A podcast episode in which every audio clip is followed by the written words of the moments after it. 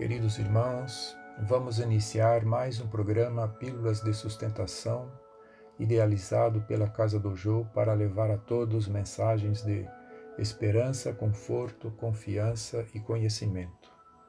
Leremos hoje a mensagem de título Os Últimos Serão os Primeiros, ditada pelo espírito Henri Heine, contida no capítulo 20 do Evangelho segundo o Espiritismo. Jesus amava a simplicidade dos símbolos. Na sua vigorosa expressão, os trabalhadores da primeira hora são os profetas, Moisés e todos os iniciadores que marcaram as diversas etapas do progresso, continuadas através dos séculos pelos apóstolos, os mártires, os pais da Igreja, os sábios, os filósofos e, por fim, os espíritas. Estes que vieram por último foram, entretanto, anunciados e preditos desde o advento do Messias. Receberão, pois, a mesma recompensa. Que digo? Receberão uma recompensa maior. Últimos a chegar, os espíritas aproveitam o trabalho intelectual dos seus antecessores, porque o homem deve herdar do homem e porque os trabalhos e seus resultados são coletivos Deus abençoa a solidariedade. Muitos dos antigos revivem hoje ou reviverão amanhã para acabar a obra que haviam começado.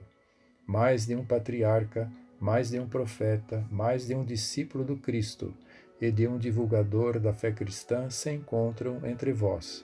Ressurgem mais esclarecidos, mais adiantados, e já não trabalham mais nos fundamentos, mas na cúpula do edifício seu salário será, portanto, proporcional ao mérito da obra.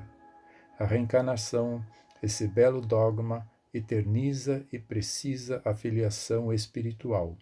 O espírito chamado a prestar contas do seu mandato terreno compreende a continuidade da tarefa interrompida, mas sempre retornada, retomada. Vê e sente que apanhou no ar o pensamento de seus antecessores. Reinicia a luta, amadurecido pela experiência para ainda mais avançar.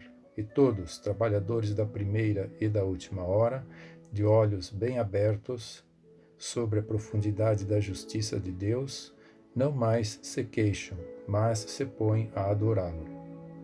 Este é um dos verdadeiros sentidos dessa parábola que encerra como todas as que Jesus dirigiu ao povo, as linhas do futuro e também, através de suas formas e imagens, a revelação dessa magnífica unidade que harmoniza todas as coisas no universo, dessa solidariedade que liga todos os seres atuais ao passado e ao futuro.